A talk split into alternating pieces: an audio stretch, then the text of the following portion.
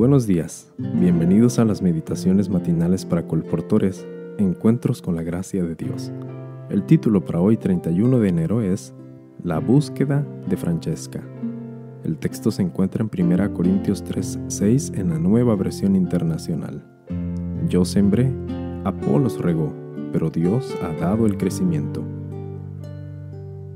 Recibí un correo electrónico del gerente de nuestra casa publicadora informándome que en un pueblo pequeño cercano a nuestro hogar, una dama estaba interesada en algunos de nuestros libros.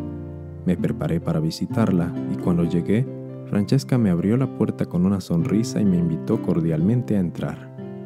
Hablamos de nuestro amor por el Señor y me enteré de que ella había asistido a la iglesia de los hermanos moravos en la República Checa, donde había vivido antes pero por dos años había estado viviendo cerca de mi casa.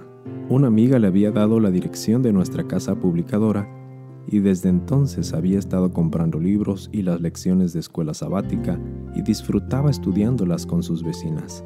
Al final de nuestra conversación, oré con Francesca y concertamos una cita para volver a encontrarnos. Con mi esposo, Milán, comencé a visitarla regularmente y la invité a nuestra iglesia. Asistió y le gustó mucho así que hicimos arreglos para que la visitara un evangelista. En una ocasión anterior, Francesca había estudiado con uno de nuestros pastores y tenía un buen conocimiento de la palabra de Dios. A menudo participaba en la clase de la escuela sabática. Después de algunos meses, le pregunté si deseaba ser miembro de nuestra iglesia. Asintió con entusiasmo y me di cuenta de que había estado esperando esa invitación. Su esposo se oponía, pero ella se mantuvo firme en su decisión. Hacía más de 50 años que vivía con su esposo y oramos rogando que Dios la sostuviera y que los guiara a ambos. Francesca fue recibida en nuestra iglesia por profesión de fe, pues había sido bautizada por inmersión en la iglesia de los hermanos moravos.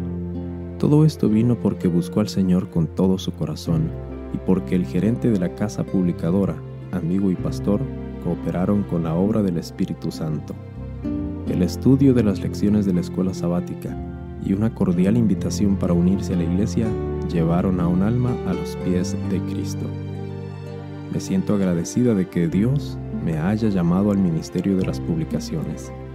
Esta misión nos permite cooperar con el cielo para llevar esperanza a quienes no conocen el mensaje de salvación ni saben que Jesús murió para darles vida eterna. Esto me produce el mayor gozo. Este es el testimonio de Yarmila Inkova de República Checa. Querida colportora y querido colportor, que el Señor te bendiga este día y prospere tu camino al cumplir tu misión. Bendiciones.